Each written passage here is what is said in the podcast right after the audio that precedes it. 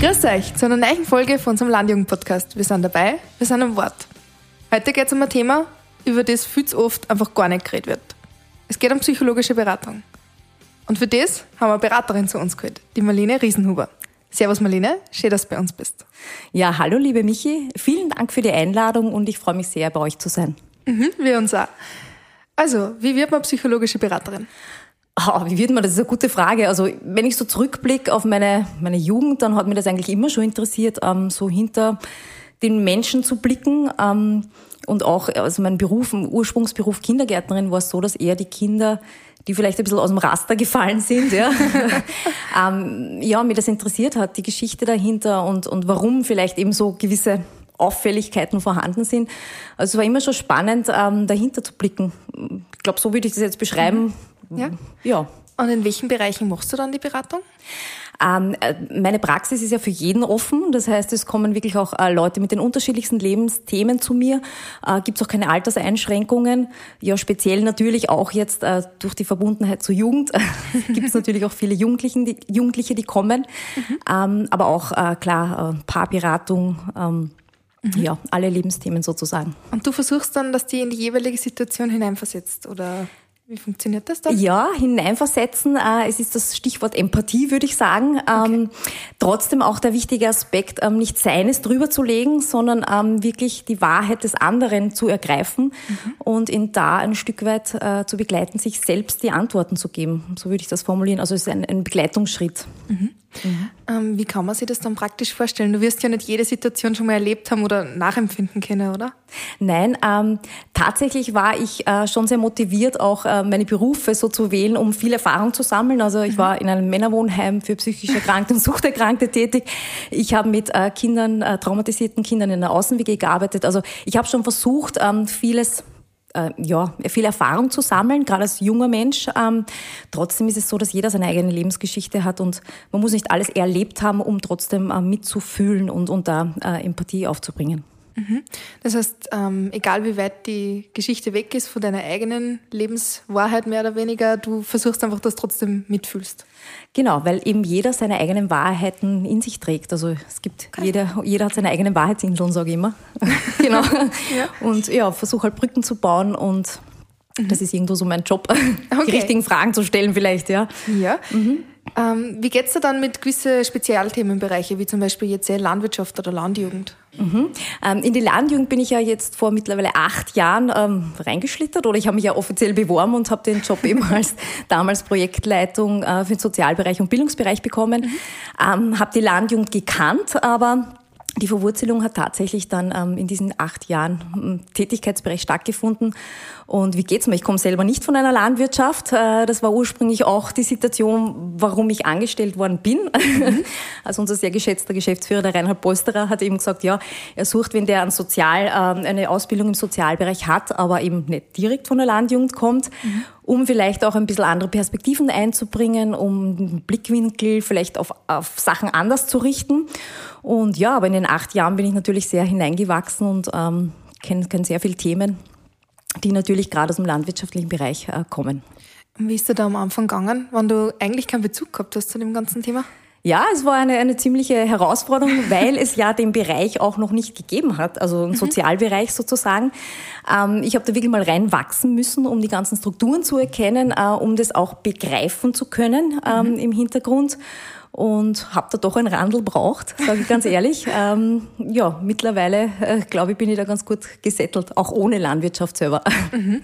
Haben Sie da am Anfang überall ernst genommen oder war das eher schwierig als, als junge Frau in einem ganz anderen Bereich? Also das war interessant, aber das habe ich sowieso noch nie in einem Beruf erlebt, nicht ernst genommen zu werden. Ich glaube, es ist immer so, äh, welche Haltung du auch hast und den Leuten die Wertschätzung, die du entgegenbringst. Ich glaube, das kommt da zurück. Und bei der Landjugend sind ja die leider sehr offen und, und nehmen einen auch gut auf. Mhm. Also ich hatte da tatsächlich noch nie irgendwie ähm, direkte Probleme. ich sage mal was im Hintergrund. Nein, also kann ich keine negativen Beispiele mhm. erwähnen. Ja, super. Also perfekt, wenn es so, so eine gute Stadt war. Ja. Du bist ja jetzt äh, psychologische Beraterin. Mhm. Was genau tut man da? Was tut man da? Also ähm, ich vergleiche es immer so vielleicht einmal, wann kommen die Leute zu mir? Das ist vielleicht so der erste Punkt. Ähm, ich vergleiche das ganz gern mit einem Zahnarztbesuch. Äh, Meistens geht man dann zum Zahnarzt, wenn es anfängt weh zu tun. Ähm, das heißt, im Grunde, wenn man das umlegt ähm, auf die psychologische Beratung, kann man das auch sagen. Wenn es anfängt zu drücken, also wenn der Schurch druckt sozusagen, äh, wenn es anfängt aus dem Gleichgewicht äh, zu kippen sozusagen ähm, und weh tut und man einfach einen Leidensdruck hat, mhm. dann geht man auch zur psychologischen Beratung. Ähm, ich sage, ich finde es immer ein bisschen schade, aber ich kann es auch, auch nachvollziehen, weil äh, manche Leute nutzen dann auch die Mundhygiene und gehen regelmäßig zum mhm. Zahnarzt. Mhm. Ja. ja. Ähm, und im, im Endeffekt wäre es auch gerade im psychologischen Bereich sehr wertvoll zu sagen, ähm, Psychohygiene gibt es ja auch wirklich. Okay. Da vielleicht ein bisschen regelmäßiger dran zu bleiben an Lebensthemen und, und sich auch wirklich äh, professionelle Hilfe zu suchen, wenn man merkt, ähm, man schafft es alleine nicht und man muss es nicht immer allein schaffen. Mhm. Das heißt eigentlich die Perfektsituation wäre, wenn jeder zweimal im Jahr hingeht und einfach über sein Leben gerade redet oder philosophiert? Oder? Ja, also ich, ich denke mal, es tut einfach irrsinnig gut. Ähm, es ist ja oft auch wirklich der Erfolg im Gespräch. Also mhm. wenn Leute Zeit äh, sich nehmen und diese in sich investieren. Es ist ja im Grunde auch eine Wertschätzung sich selbst gegenüber. Mhm. Äh, ich investiere Zeit in meine Psyche, in meine Psychohygiene. Ähm, ist es natürlich sinnvoll, da auch mal öfters nachzuschauen oder gerade in Veränderungsprozessen vielleicht sich Begleitung zu suchen, die ähm, da auch einen begleitet im Sinne von, ich kann mich da auch mal ausdrücken und ich, ich habe Platz für meine Themen. Das mhm. ist oft so ein, ein, ein großer Punkt, glaube ich. Mhm. Und was ist dann der große Vorteil, wenn ich zum Beispiel zu dir gehe, statt dass ich meine beste Freundin aushudert oder mit meiner Mama einen Kaffee trinke? Ja, ich sage immer so diese, diese ähm, ja, emotionale Befangenheit vielleicht. Mhm. Ähm, Klar, Freunde sind total wichtig. Also es ist total super, Leute, ähm, wertschätzende, echte, äh, wichtige Leute um sich zu haben und dort auch gute Gesprächsbasis äh, zu schaffen und, und gut Gespräche führen zu können. Trotzdem macht es manchmal einen Sinn, auch zu jemandem Neutralen zu gehen, mhm. der vielleicht dann auch genau die blinden Flecken nochmal anspricht und ähm, nicht, nicht ähm, man neigt oft dazu, über, über den eigenen blinden Fleck drüber zu steigen. Und mhm. unser Job, sage ich, ist es auch immer, die Fragen genau dort zu, zu stellen, wo es halt dann auch vielleicht mal unbequem wird, mhm. wo eben dieser blinde Fleck ist, den man sonst übersteigt, äh, zu sagen, wir bleiben stehen und schauen uns genau das an. Und da macht es einmal Sinn, vielleicht auch eine neutrale, ausgebildete Person mhm. ins Boot zu holen. Ja, wie reagiert man dann drauf? Also, wenn du jetzt zum Beispiel bei mir ein Thema findest, was mir einfach mhm. irrsinnig weh wird, ich werde jetzt nicht die große Freude haben wahrscheinlich.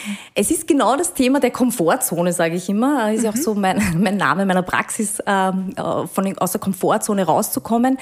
Ähm, klar ist es oft auch eine Vermeidungsstrategie, dass man eben nicht dorthin schauen will, wo es weh tut. Mhm. Ähm, die Reaktion darauf ist oft eine sehr emotionale. Also ich sage, ich habe immer ein großes Taschentuch ähm, Päckchen nebenbei stehen. Und trotzdem weiß man dann genau, wenn man dorthin kommt und es kommt diese Reaktion, dass man dann am richtigen Punkt ist. Also mhm. Und Tränen, äh, nicht weinen zu dürfen, es ist äh, trotzdem noch immer so in unserer Gesellschaft, hart zu sein, stark zu sein, es selber zu schaffen.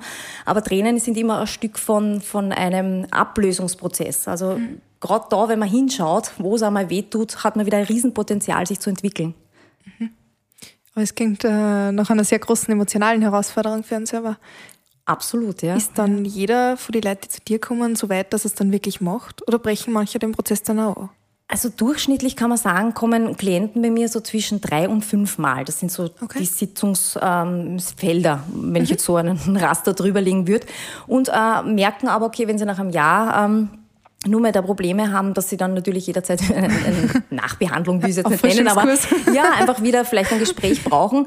Ähm, sie machen schon, also ich versuche auch in meinen, meinen Beratungen den Leuten natürlich Werkzeuge mitzugeben, oder mhm. sie haben eh, jeder hat eigene Werkzeuge in sich, die mhm. zumindest hervorzukehren mit ihnen gemeinsam, ähm, dass sie da eben gut umgehen können und das im Alltag umsetzen, weil das Tun ja, bleibt ja mhm. trotzdem wieder bei, bei jedem Einzelnen. Also ich kann wir können uns gemeinsam auf Suche nach, nach Themen und, und Problemen machen, aber das Umsetzen liegt natürlich dann wieder bei jedem selber. Mhm.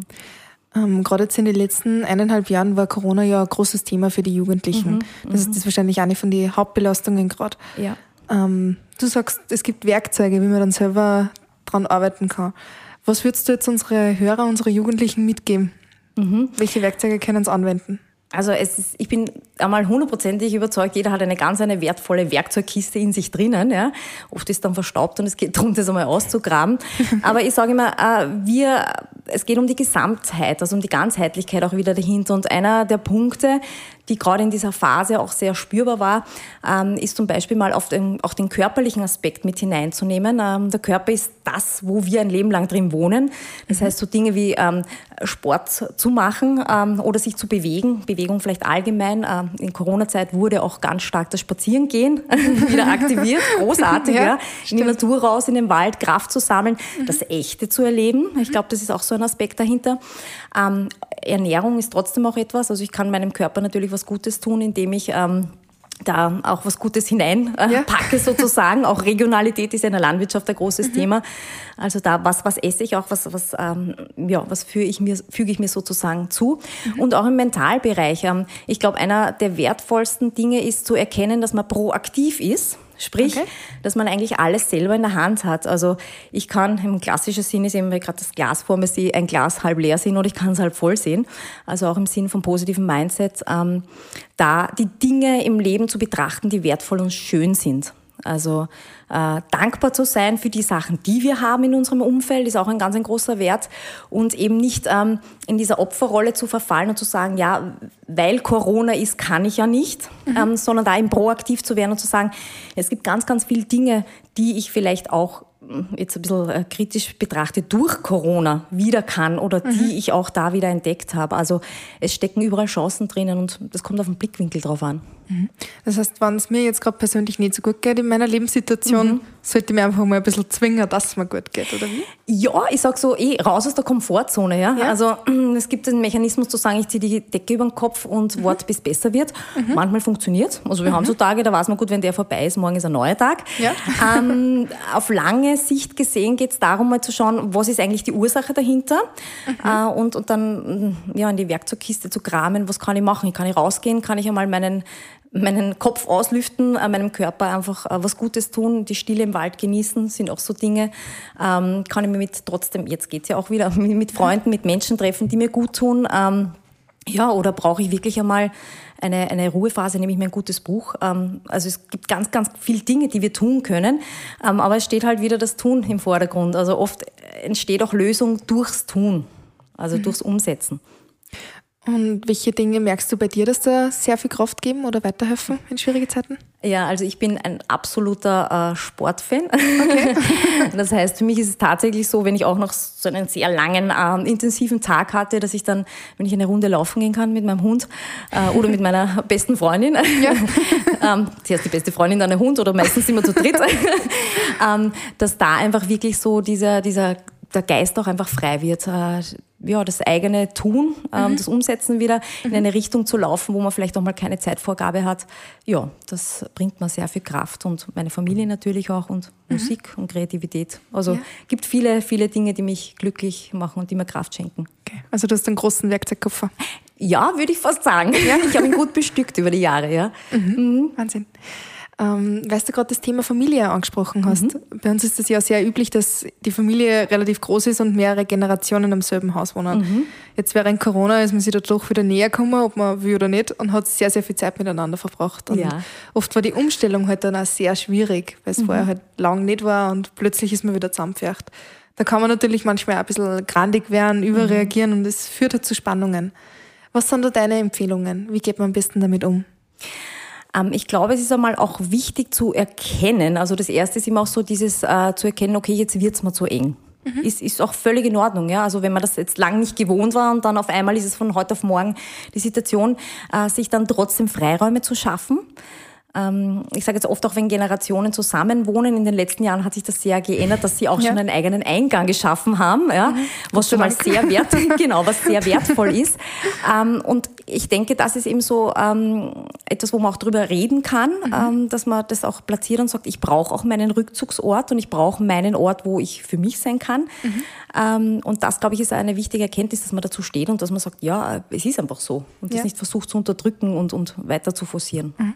Wenn ich das jetzt alleine haben nicht schaffe, mhm. kann man dann als Familie zu dir gehen und du unterstützt dann dann ja. so schwierigen Gesprächen? Natürlich.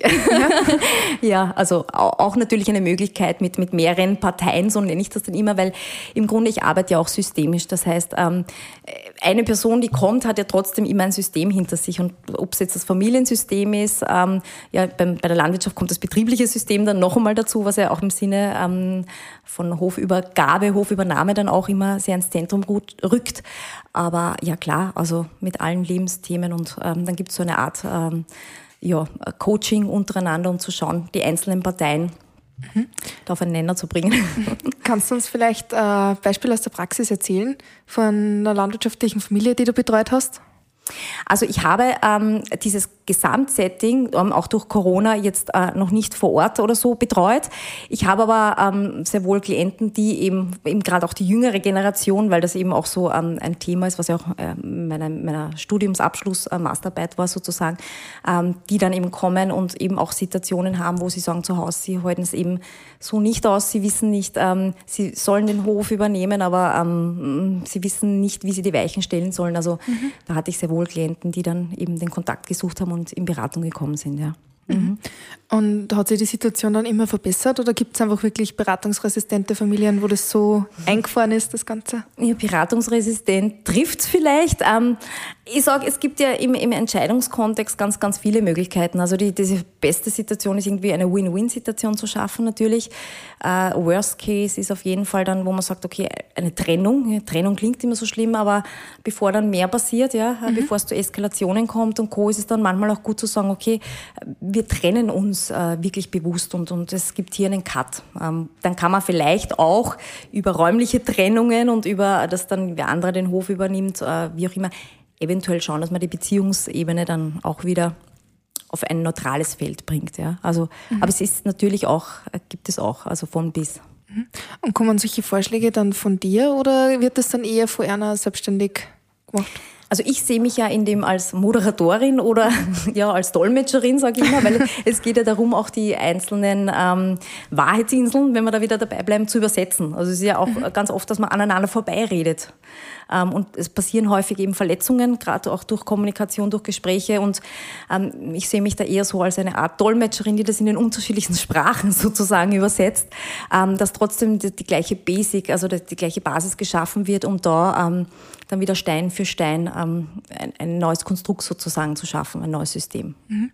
Das heißt, du sprichst quasi 20 verschiedene Sprachen und je nachdem Mehr als 20. Okay. Nein, ähm, das Sprachenlernen ist in dem Sinne nicht schwierig, weil es kommt ja darauf an, gut zuzuhören. Es geht ums aktive Zuhören. Was spricht wer für eine Sprache? Auch Jugendliche sprechen oft eine andere Sprache als natürlich ähm, ja, akademischen mhm. Grad oder, oder wie auch ja. immer. Ja, also das ist, und die Sprache, die gleiche Sprache zu sprechen, ist natürlich in der Beratung auch sehr wichtig. Mhm. Mhm. Und wie höre ich dann aktiv zu? aktives Zuhören. Ja, ja das, das ist interessant, das kennen nicht viel, weil es ist nämlich ein Unterschied, also nicht viel, wie jetzt nicht so allgemein formulieren, aber es ist natürlich ein Unterschied, ob ich ähm, nur höre, das heißt, ich nehme irgendwas wahr, ob ich hinhöre. Mhm. Ähm, hinhören ist oft dann der Punkt, wo man sagt, gut, jetzt warten wir, bis der andere gesprochen hat, dass man wieder selber zu Wort kommt. Mhm. Und das Zuhören ist eben der Aspekt, wo man sagt, ähm, man fasst das zusammen, was der andere erzählt hat.